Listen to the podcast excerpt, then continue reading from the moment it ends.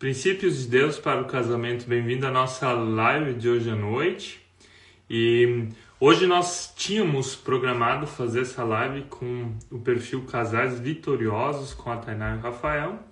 E infelizmente não vai dar para fazer essa live porque um deles não estava muito bem, eles nos escreveram antes que não dariam para entrar hoje.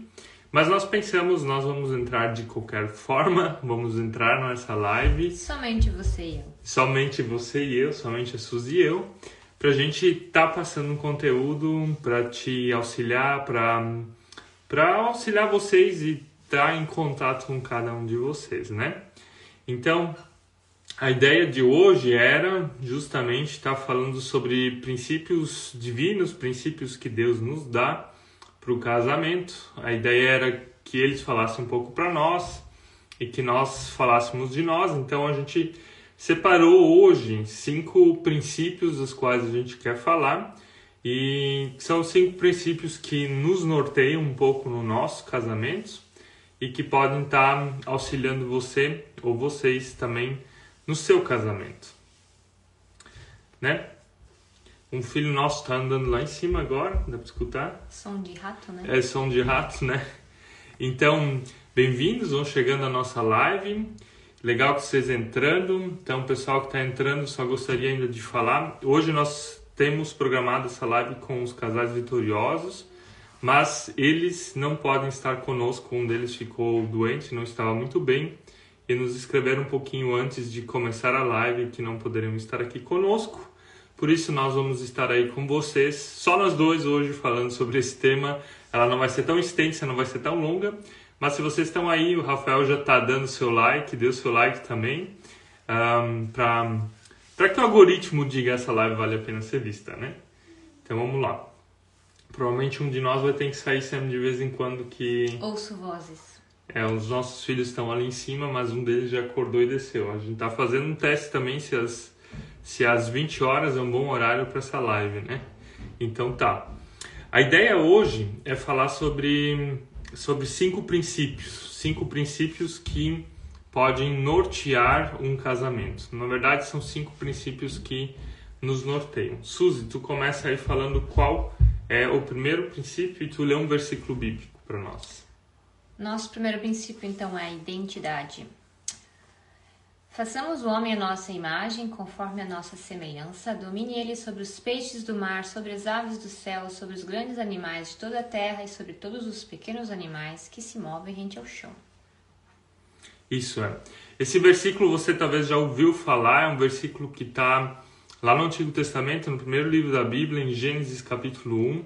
Esse versículo deixa uma coisa bem clara, que cada ser humano é imagem e semelhança de Deus e que Deus criou homem e mulher à sua imagem e semelhança. Você pergunta o que, que isso tem a ver com o princípio de Deus para o casamento. A ideia que está aqui por trás é de que Deus criou cada um de nós de uma forma única. Não existe nenhum outro ser humano nesse planeta com a mesma identidade que você. Agora pare e olhe para sua mão. Olha para tua mão, vamos olhar para nossa mão e olhe para os teus dedos. E você olhando para os seus dedos, você vai perceber que alguns têm o dedo mais rachado que o outro, mas também que só você tem essa impressão digital. Não existe nenhuma pessoa nesse planeta que tem uma impressão digital igual a você. Não existe nenhuma pessoa nesse planeta que tem o mesmo DNA que você. Isso me fez lembrar uma coisa. Quando eu tinha lá pelos meus 18 anos, eu tive. Assim, eu ia fazer às vezes o leitor do, do meu digital e não dava certo, porque eu tava naquela época, o que eu falava que era uma alergia nos dedos. Na verdade, era um problema hoje que eu digo que era emocional, eu não estava bem emocionalmente e a minha pele ela descascava nos dedos. Era como a minha identidade estava em crise. Estava em crise de identidade, é. Literalmente. E o que a Suzy fala tem bastante verdade. Porque como é que um casamento vai dar certo se você não sabe qual é a sua identidade? Né? Qual é a sua identidade em Deus? Isso significa que um casamento pode dar certo quando você aprende a se amar como Deus te criou a sua imagem e semelhança. Né? Se você aprende a se amar, você também vai conseguir amar sua esposa mais, você vai conseguir amar o seu marido mais. Ou seja, entender que quem molda a tua identidade é Deus, porque Ele te amou primeiro, porque Ele te criou a imagem e semelhança dele. Entendendo isso, você entende que o teu casamento também é um casamento único, porque a sua esposa é uma pessoa única, você é uma pessoa única e vocês dois formam um único par. Não existe nenhum único par igual a vocês nesse casamento. Existem algumas coisas que atrapalham a gente ah, de, de viver essa identidade em Deus, de aceitar que nós somos amados, né? E que nós podemos nos amar como um Deus que nos ama. Uma dessas coisas, às vezes, é a nossa própria família de origem, né? Às vezes você talvez ouviu frases do tipo: "Ah, você nunca vai casar", né? Não vai achar o marido que presta, né? Você coisas que os pais diziam, né? E essas coisas elas vão moldando a nossa identidade. Essa é uma das primeiras coisas que que molda ela, o que que os nossos pais e os nossos familiares dizem sobre nós. Uma segunda coisa que molda a nossa identidade, a Suzy vai dar uma olhada nos nossos filhos que acordaram agora, então a gente vai continuando, eu vou continuando aqui enquanto ela cuida deles. Para você que está entrando ainda, só gostaria de deixar claro ainda, nós queríamos hoje fazer a live com os casais vitoriosos e um deles acabou não estando muito bem hoje, por isso estamos só a Suzy e eu. No momento, só eu que a Suzy está levando os nossos filhos lá de novo para dormir. Então, teste aí as 20 horas para que a gente consiga estar juntos aqui, né? Então, legal que vocês vão chegando, já deixa seu like também. Estávamos falando do nosso primeiro princípio, que é a identidade em Deus. Existem coisas que coisas que atrapalham a nossa identidade em Deus, que é aquilo que os nossos pais, os nossos familiares falavam de nós. Segunda coisa é o que os nossos amigos e pessoas próximas às vezes dizem, quando elas querem te colocar dentro de uma gaveta e dizer você tem que ser assim, você tem que pensar assim. E nós somos sempre aquela média, né, das cinco pessoas com as quais a gente mais convive. E se no teu casamento você convive com pessoas que os amigos do teu casamento são pessoas abaixo da média, você também vai estar abaixo da média porque elas moldam a tua identidade de alguma forma, né? Então, Suzy tá voltando agora. Vocês não subiram, né? Não. Obrigado pela tua simpatia. A terceira coisa que molda a nossa identidade também como pessoa, mas como um casal, é a nossa cultura. Né? A gente vive aqui na cultura brasileira, viemos de uma outra cultura que, que é a cultura alemã. E a cultura brasileira, por exemplo, ela tem as suas coisas. Ela é uma cultura machista em muitas coisas, né? Onde a mulher, às vezes, ela é menosprezada e o homem, ele tem mais direitos, digamos assim, culturalmente falando, né?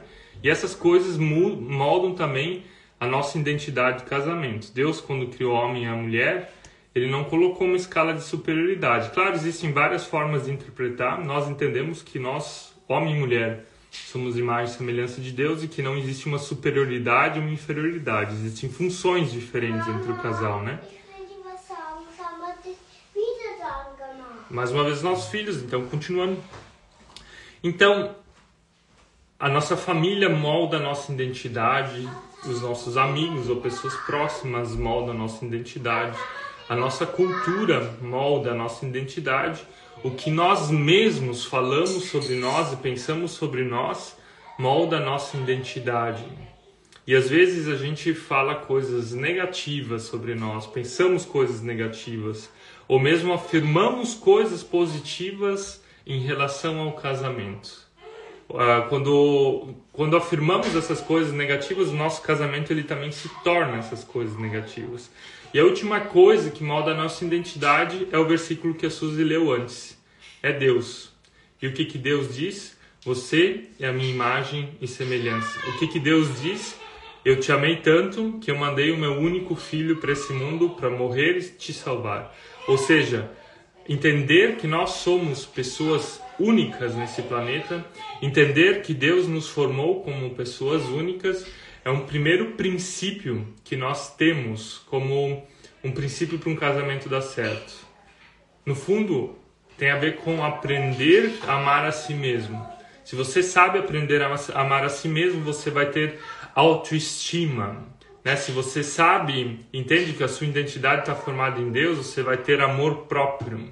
Se você entende que a sua identidade está no Deus que te criou, você também tem possibilidade de amar o seu cônjuge, dar amor ao seu cônjuge. Porque como é que você vai dar amor para alguém se você mesmo, você mesma não sabe se amar? E na verdade, às vezes a gente troca as coisas, né? Jesus diz para amar o próximo como a si mesmo, mas a gente esquece de si mesmo. Por isso, esse é o primeiro princípio que nós temos: a identidade em Deus. Identidade em Deus é aprender a se amar, aprender a se aceitar, é ter autoestima, é não deixar com que o meio social que a gente vive, o meio cultural que a gente vive, a nossa herança genética, a nossa herança familiar predomine sobre o nosso casamento e nos molde. Isso é identidade em Deus. Gente, vocês vão entrando aí, que legal que vocês estão entrando na nossa live. Falamos agora de um princípio, que é um princípio bem importante, ter identidade. A identidade em Deus, ela gera também identidade familiar ou identidade para o casal. Se vocês estão entrando aí, gostaríamos ainda de saber da onde é que vocês são? Escreve aqui para a gente ter uma noção quem que você é, de onde é que você vem. Seria bem legal a gente ter um pouquinho mais de informações. A Suzy também já está vindo logo aí que os nossos filhos colocamos eles para dormir, mas eles acabaram de acordar de novo, não foram dormir. Então, continuando aí. Identidade em Deus é um primeiro princípio que molda um casamento. Um casamento que quer estar dentro da vontade de Deus. E o segundo princípio, ele parte então desse primeiro, né? O segundo princípio é a fidelidade. Falamos de identidade e agora vem a fidelidade. Se você olhar para a Bíblia, é um dos mandamentos que aparece lá nos Dez Mandamentos: não adulterarás. Jesus então pega esse mandamento lá no Novo Testamento e ele diz: ouviste o que foi dito, se referindo lá aos Dez Mandamentos. Ele diz: não cometerás adultério.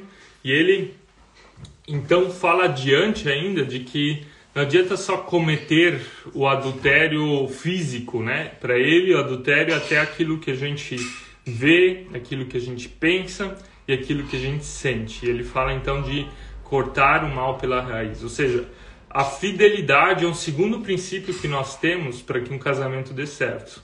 Ou é um princípio que Deus nos dá para que um casamento dê certo. E nisso temos um exemplo bem legal, que é o exemplo da gasolina, né? Poderia falar um pouquinho da gasolina, Suzy? A gasolina adulterada. Tem muita gente que nem associa, né, a semelhança, não, o significado desta palavra. A gente tentou uma vez traduzir para o alemão, mas os alemães não entenderam, né? É que, que é, é bem, diferente, bem diferente. Tá, e por que, gaso, por que gasolina adulterada com fidelidade? Porque a gasolina que. Porque a gasolina. Vamos, vamos tentar aqui. Tá muito tarde da noite já pra pensar, gente. Porque quando a gasolina não é pura, ela está adulterada. Isso é, você vai lá no posto, a gasolina, a gasolina que não é mais original, né? Como ela saiu da raiz, ela é adulterada, ela não é mais original. E o mandamento de Jesus, quando ele diz não adulterarás, é exatamente isso. Ele diz continue sendo original, né? Ou não deixe de ser original, pensando pensando nessa ligação, porque se você não é mais original, o motor vai pifar em algum momento, né? Você já teve uma vez uma gasolina ruim no seu carro, uma gasolina suja? E na raiz do mandamento adulterar, adulterar, na verdade, é exatamente isso. É a questão da pureza, né? De você uh, viver uma pureza no casamento. E pureza não significa que não. Pessoas às vezes associam, de novo os nossos filhos, pessoas às vezes associam de que a pureza ela tem a ver com não poder fazer determinadas coisas na cama, né? Ou às vezes a, a questão sexual ela é vista como algo negativo. Pureza não tem a ver com isso nesse sentido. Pureza tem a ver com pureza de alma, tem a ver com uh, pureza de pensamento, tem a ver com um, com liberdade também, né? Liberdade dentro do casamento. A fidelidade, ela te protege. Na verdade, a fidelidade, ela quer te proteger. Quer proteger o teu corpo, quer proteger o corpo da tua esposa, do teu marido, quer proteger o entorno do laço familiar, a casa, quer proteger a família. Por isso a fidelidade está lá. Ele é um mandamento de proteção. E se você vive esse mandamento de proteção, você pode e não precisa ter medo de pegar uma doença sexualmente transmissível, por exemplo. Você não precisa ter medo de engravidar, né? Porque ter filhos faz parte de um casamento que tem os princípios de Deus, né? A relação sexual serve para o prazer e para a procriação, ela está ali. Ou seja, a fidelidade é uma proteção e ela gera uma liberdade, também uma liberdade sexual dentro do casamento. Foi para onde que Deus uh, planejou, na verdade, né? Ou seja, a fidelidade ela tem mais benefícios do que malefícios.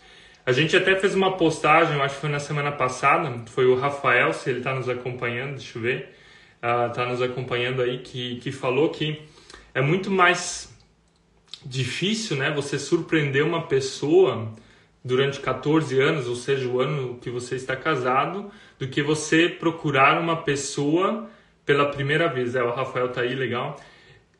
E a frase que ele falou é justamente isso, né? É muito mais fácil, às vezes, você surpreender alguém que você não conhece, né?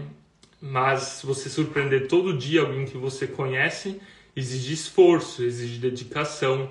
É um desafio imenso para você como pessoa, é um desafio imenso para você como cônjuge. Mas vale a pena esse desafio. O desafio da fidelidade vale muito a pena. Então, queremos te convidar a viver o segundo princípio. Falamos do primeiro, que é a identidade em Deus. O segundo é a fidelidade. Fidelidade, ela te deixa uma pessoa original para dentro do casamento. A fidelidade, ela é uma proteção dentro do teu casamento, da tua casa, do teu laço familiar, do teu corpo, do corpo do teu cônjuge e também te gera liberdade. Liberdade sexual é o que todo mundo quer hoje em dia, né? Mas dentro do casamento. Ali o que acontece entre quatro paredes é uma regra que o casal estabelece e não vai ser outras pessoas que vão determinar isso. Então, a fidelidade ela gera um monte de coisas boas e não coisas negativas como a gente vê, né? A mídia, ela faz justamente o contrário. Se você ligar a TV, nós não assistimos mais TV, mas se você ligar a TV ou mesmo acessar algum site, o que, que eles vão mostrar? Que a infidelidade é algo bom, né? As séries que, que a gente assiste, geralmente você está lá assistindo e quando você vê, você está torcendo para que aconteça uma infidelidade, porque a fidelidade ela é taxada como ruim. Ah, o, malvado do filme, né, o vilão do filme, é a pessoa que é fiel. E a pessoa que é vista como heroína, como herói, é colocada aquela que é infiel. Vocês já viram filmes assim? Se vocês já viram, comenta aqui ou até escreve, escreve o nome de algum filme dessa forma. Então, é exatamente isso que acontece. A gente está ali torcendo para o errado, para a infidelidade. Isso vai mudando, moldando a nossa mente. E Jesus diz, lembra daquilo dos dez mandamentos? Não adulterarás? Ou seja, ele traz essa proteção, ele quer nos ajudar, ele quer nos incentivar. Talvez você tenha a pergunta então, mas eu já fui infiel, o que, que eu faço? Para infidelidade existe o perdão. Primeiro, o perdão de Deus sobre a tua vida, depois o perdão próprio, porque não adianta agora você ficar remoendo o que você já fez de errado, você já fez, já está lá no passado, você já está colhendo as consequências e talvez ainda vai colher algumas, mas já aconteceu. E agora você precisa trabalhar esse perdão dentro do casamento junto com o seu cônjuge, se essa é a tua situação. Se você já passou por uma infidelidade conjugal. Não viva mais no passado, nem viva no futuro, mas viva o presente e mude teu presente, né? Entenda que tem as consequências, as consequências de, da infidelidade, mas você tem como mudar o teu presente. O passado não tem como mais ser mudado, só tem como ser perdoado. O futuro também não tem como mudar, só tem como plantar para mudar o que vai vir lá no futuro. Então, Se você não passou por infidelidade, torcemos também para que vocês não passem. Fidelidade muito melhor do que a infidelidade. Gente, então falamos sobre identidade, sobre fidelidade e queremos ainda falar agora sobre o terceiro princípio dos cinco, que é a espiritualidade. Talvez você pense o que é espiritualidade, né? Uma palavra não fácil de entender, mas a espiritualidade tem a ver com a vida com Deus. vou vir aqui no centro enquanto que a Suzy está colocando os meninos mais uma vez para dormir. Então, a espiritualidade tem a ver com aquilo que comanda a tua vida. O que, que comanda a tua vida no casamento? O que comanda o teu casamento? o que deveria comandar o teu casamento. Nós separamos um versículo, um versículo lá de Mateus, capítulo 22, versículo 36, onde se pergunta para Jesus qual é o maior mandamento. Jesus responde: Ame o Senhor, o seu Deus, de todo o seu coração, de toda a sua alma e de todo o seu entendimento. Aí você pensa, mas isso não foi falado para casamentos. Mas esse é um princípio que deveria reger cada casamento. Amar a Deus é uma condição para amar a si mesmo, uma condição para amar o meu próximo, uma condição para amar o seu cônjuge. Né? O amar a Deus significa aceitar que nós somos criados à imagem e semelhança dele. Amar a Deus significa aceitar que Deus foi fiel comigo quando eu fui infiel com outras pessoas ou com Ele mesmo. Ou seja, amar a Deus é um princípio, princípio que rege a espiritualidade. Colocar a Deus no centro do universo, colocar a Deus no centro do casamento. A Suzy e eu, quando nós casamos, o pastor que nos casou, ele nos deu um presente. O presente era um triângulo, mais ou menos. Eu acho que nós até fizemos já uma, posta uma postagem, um triângulo. Em cada lado desse triângulo tinha um bonequinho um que simbolizava a minha pessoa, outro que simbolizava a Suzy, e daí você pegava e poderia puxar esse bonequinho para cima ou para baixo dentro desse triângulo. E daí a ideia é que a gente fizesse desse triângulo um termômetro. E quando a gente estivesse longe um do outro, era para simbolizar que nós estávamos também longe de Deus, porque bem na ponta do triângulo estava escrita a palavra Deus. E quando nós estávamos perto de Deus, nós também estávamos perto um do outro. E esse é um princípio que rege a espiritualidade. O momento que você está perto de Deus, vivendo Deus intensamente, ouvindo a Deus na sua vida, você também vai estar perto da outra pessoa que você ama. Nessa é uma busca de vocês dois estar vivendo com Deus, viver a espiritual, amar a Deus acima de todas as coisas. A questão da outra pessoa vai ser muito mais fácil. Você vai estar muito mais perto do seu cônjuge. Você vai estar muito mais conectado. A conexão com Deus é uma condição para conexão no casamento. E isso é espiritualidade. Amar a Deus acima de tudo. Inclusive amar a Deus acima do meu cônjuge. Esse é um desafio, né? A gente consegue amar as coisas materiais, a gente consegue amar uma pessoa. Isso é tudo muito mais fácil.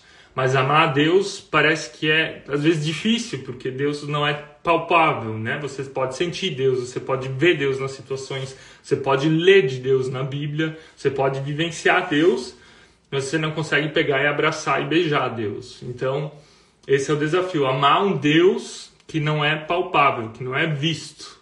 E ele é um fundamento para amar a pessoa que está perto de você, que Deus colocou ao seu lado. Gente, vocês que estão aí gostariam de dizer, nós programamos hoje essa live com os casais vitoriosos. Essa live acabou não dando certo porque eles não estavam muito bem, um deles não estava muito bem. E a gente ficou sabendo bem curtinho antes dessa live que eles não poderiam estar, por isso só estamos a Suzy e eu, na verdade só eu agora, porque os nossos dois filhos ah, desceram, colocamos eles para dormir antes, então a Suzy foi colocar eles para dormir lá de novo, daqui a pouco talvez ela esteja entrando aqui.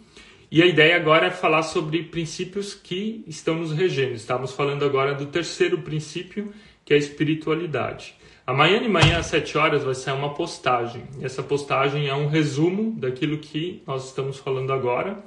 E também vocês vão poder estar revisando ela ali. Tá?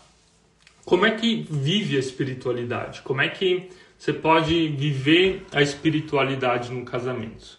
Não sei como é que você vive, que práticas você tem. Se você tem alguma prática legal de espiritualidade, escreva ela aqui embaixo, assim você nos ajuda. Vou ler ela aqui para nós também. Uma prática que nós temos aqui como uma prática espiritual é a oração. Nós procuramos orar juntos, e ser bem sincero, a Suzy faz isso muito melhor do que eu. Uh, de a gente estar tá orando junto todo dia, de a gente orar junto pelos nossos problemas. Eu tenho muito mais dificuldade de fazer isso, a Suzy tem mais facilidade, mas eu acho legal que ela é a pessoa que puxa mais à frente nisso. Então, se você no teu casamento tem a expectativa que o seu marido talvez faça mais isso, ou você como marido tem a expectativa de que a sua esposa puxe mais a parte da oração ou de vocês lerem junto uma palavra da Bíblia, Seja você a pessoa proativa. Não fique esperando só da outra pessoa, mas seja você a pessoa proativa que chama ela para ter esse momento de espiritualidade, esse momento de amar a Deus acima de todas as coisas. Às vezes existem pessoas que têm facilidades para determinadas coisas. E como eu falei, eu acho que a Suzy tem mais facilidade para isso do que eu. Não significa que eu não oro que eu não gosto de orar. Mas é uma coisa mais natural dela do que minha. Então, é algo que você pode estar tá pensando, né? Alguém escreveu aqui, a Bela escreveu o devocional, né? Devocional é o que a gente falou da oração. Para nós, devocional se resume em três coisas: silenciar diante de Deus, estar em adoração ou oração diante do Senhor. E a terceira coisa é ler da palavra dele, né? Ler a Bíblia, ler algum momento que vai fazer bem para tua vida, para tua espiritualidade, para o teu casamento. Existem momentos onde a gente talvez precisa fazer isso como casal. Eu diria principalmente quando você está no começo do casamento, ou se você está namorando, ou se vocês são noivos. Existem momentos também onde talvez a gente precisa ter esse momento só para nós, de uma forma individual. Importante é compartilhar de novo sobre isso. Então, existem fases no casamento. Suzy e eu já tínhamos devocionais, ou talvez você já conhece do Jaime Camp, aquele desafio dos 40 dias. Tudo isso a gente já leu, mas outras vezes líamos só a Bíblia, outras vezes compramos algum livro ou algum outro devocional. Agora a gente está num momento mais individual de leitura, pelo nosso momento de vida, né, com os três meninos, então acaba sendo bem corrido a gente a gente ter tempo para nós. Então os tempos eles geralmente são à noite. Então a gente acorda já um pouco mais cedo para ter esse momento devocional mas não deixe de tê-lo, né? Algo que eu acho bem importante de espiritualidade e que poucas pessoas falam é a questão do descanso. Por que do descanso? Você já parou para pensar de que Deus criou sol e lua, dia e noite, de que ele criou estações do ano, e de que nos próprios mandamentos sobre terra, lá dos israelitas no Antigo Testamento, em Levíticos Deuteronômio, a terra tinha até o seu sétimo dia para descansar, que o descanso é um mandamento de Deus, que Deus mesmo descansou no sétimo dia. Eu não sou aqui adventista, estou defendendo alguma placa de igreja, mas Deus colocou o número sete, colocou o sétimo dia, o descanso, como um princípio de adoração a Ele e de revitalização para nós. Ou seja, a espiritualidade tem a ver com criar novas forças. Quando você descansa, você cria novas forças.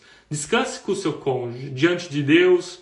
Vamos fazer alguma coisa juntos. Vamos se divertir juntos. Deus quer que a gente se divirta juntos. Sabe? A gente vem do mundo de igreja, eu também venho do mundo de igreja que onde parece que se divertir é pecado onde fazer algo com o teu marido, com a tua esposa, onde vocês têm alegria, né? Antigamente se falava que dançar, dançar era pecado, né? Do meio religioso que eu venho. Gente, isso não é aquilo que vai fazer com que você vá para o inferno. O importante é que você, como teu marido, tua esposa, achem formas de descansar diante do Senhor.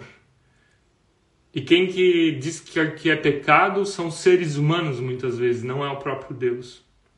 Então, achem formas de espiritualidade para que você tenha novas forças. Espiritualidade serve para o quê? Para amar a Deus e para ganhar novas forças. Espiritualidade é isso. Igreja é lugar de gente que precisa de novas forças e não de pessoas perfeitas.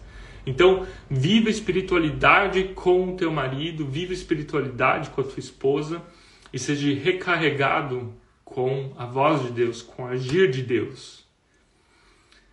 A partir do momento onde a Suzy e a gente começou a questionar várias dessas coisas, foram os momentos onde Deus mais falou com a gente. E foi por meio desses momentos que a gente criou você e eu também.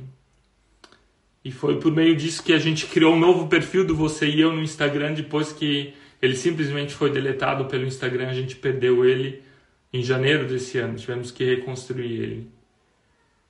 Porque a espiritualidade, a conexão com Deus, o ouvir a Deus nos mostrou de uma forma bem clara que Deus não está preso à parede de igreja, que Deus não está preso à placa de denominação que para ter conexão com Deus, você não precisa ter um intermediário. O único intermediário entre Deus e os seres humanos é Jesus Cristo. Mas não é nenhum pastor, não é nenhuma placa de igreja, não é nenhuma outra pessoa. Jesus é o intermediário, isso a própria palavra diz.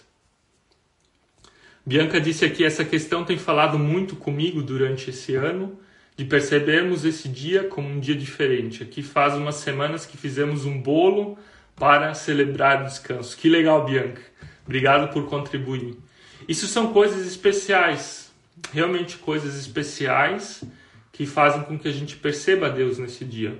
Talvez colocar uma louça diferente na mesa, fazer um bolo, dormir mais tarde, fazer um café da manhã especial. No Brasil nós temos mesmo a cultura do churrasco no domingo, mas de fazer o teu dia de descanso ser um dia especial com seu marido, com a sua família, se você tem filhos, e distrair desse dia todas as forças que esse dia quer te dar. E não só do dia, das noites também, né? As noites estão lá também como um princípio de descanso, e não só das noites, dos feriados também. É Deus que criou os feriados. Se você olhar lá na Bíblia, no Antigo Testamento, o povo de Israel era um povo que gostava de festa. Eles tinham várias festas. Inclusive Jesus foi crucificado numa dessas festas. As festas serviam para quê? Para o povo celebrar a Deus. As festas serviam para quê? Para o povo se juntar na presença de Deus. Então, ter espiritualidade também celebrar, é se alegrar, é fazer o bolo, como a Bianca disse, é estar junto, é fazer alguma coisa diferente e saber que você está fazendo isso na presença de Deus. Então, espiritualidade foi o terceiro princípio, ou é um terceiro princípio que rege o nosso casamento, o meu da Suzy. E agora vamos lá para o quarto. E ele parte desse terceiro, que é empatia. Jesus falou: ame a Deus acima de todas as coisas, e logo ele engata o segundo mandamento e diz: ame o seu próximo como a si mesmo. Os dois mandamentos, desses dois mandamentos dependem toda a lei e os profetas. E com isso ele diz assim, ele resume toda a Bíblia. Assim ele resume tudo aquilo que está lá no Antigo Testamento. Ou seja, o que é amar o próximo como a ti mesmo? É empatia, é o que a psicologia diz. E como é que você tem empatia? Como é que você pode amar uma outra pessoa quando você ama a si mesmo?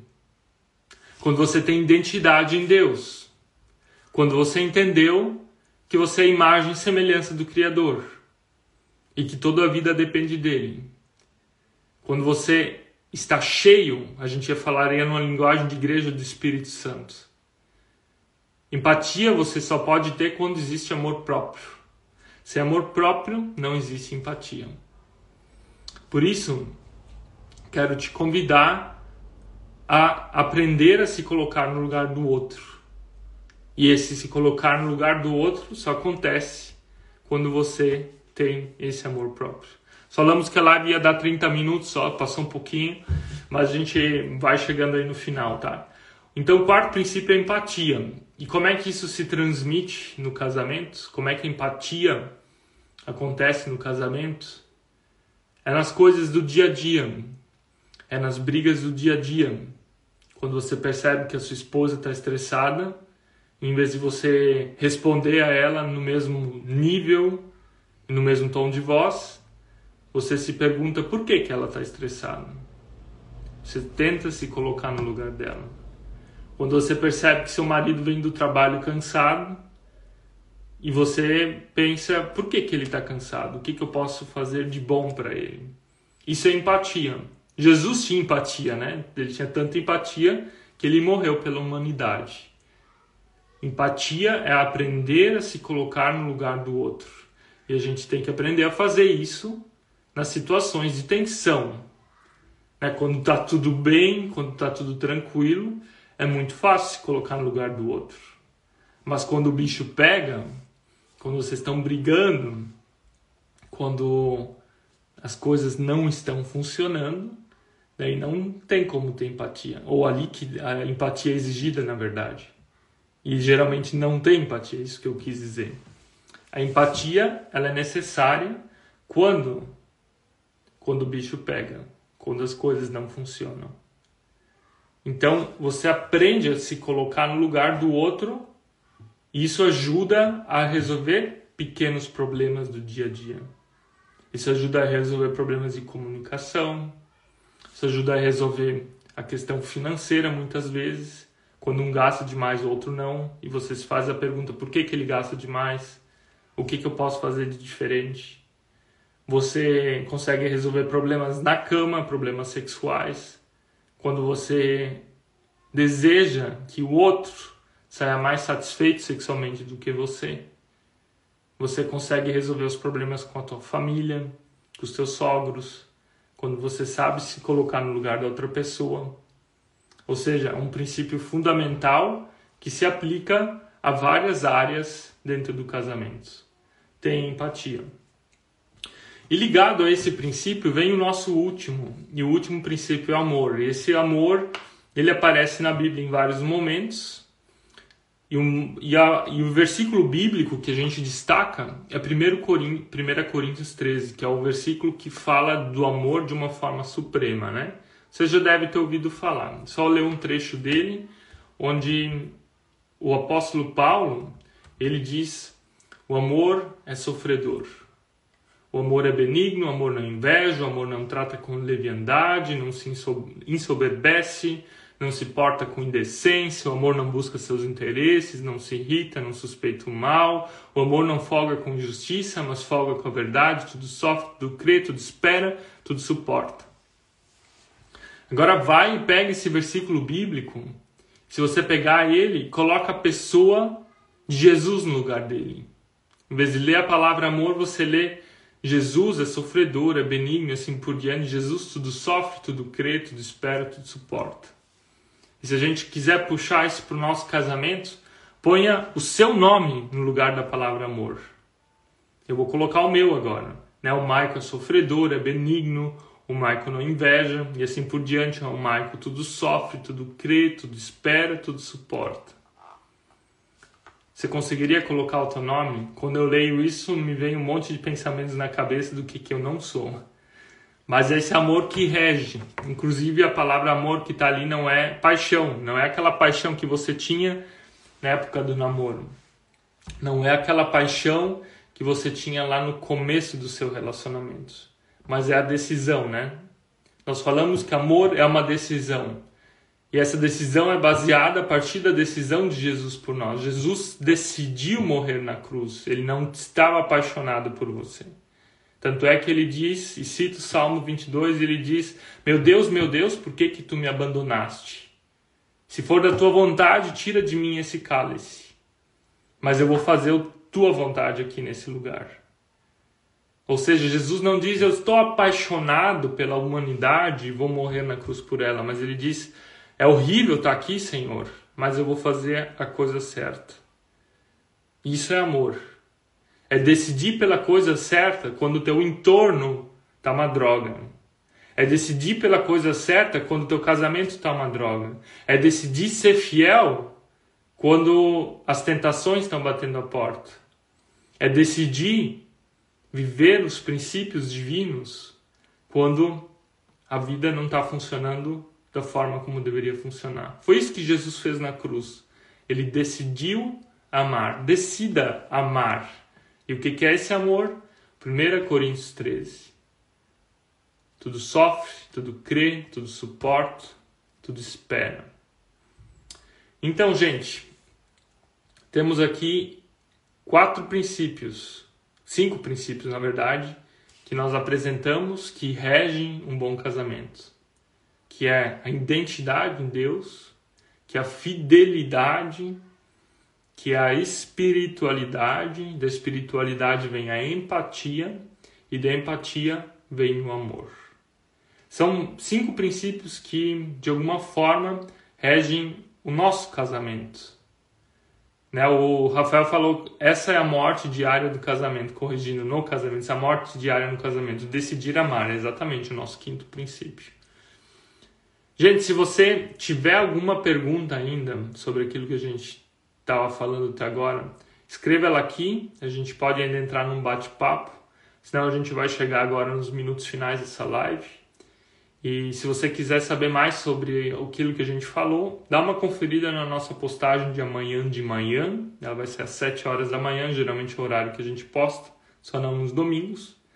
Então, ali vai ter um resumo desses cinco princípios com os versículos bíblicos ou com embasamentos. Né? Então você pode dar uma conferida nele. Esperamos que Deus possa estar abençoando o teu casamento, teu relacionamento. Se você precisa da nossa ajuda, da Suzy ou da minha ajuda, você também pode estar nos escrevendo aqui no direct, pode estar entrando em contato com a gente, nos acompanhando. E a gente também sempre vai estar com alegria aí para estar servindo vocês. Na semana que vem a nossa live vai ser com o Marlon e com a Michelle, do casal, do perfil Marlon e Michelle, na verdade, né? Eles também são um casal cristão, tem um perfil parecido com o nosso. E a live da semana que vem ela vai ser na segunda-feira, não na terça-feira. Mas nós queremos criar agora um ritmo de fazer live toda terça-feira às 20 horas. Se Deus permitir, a próxima vez com a Suzy de novo aqui, com as nossas crianças dormindo.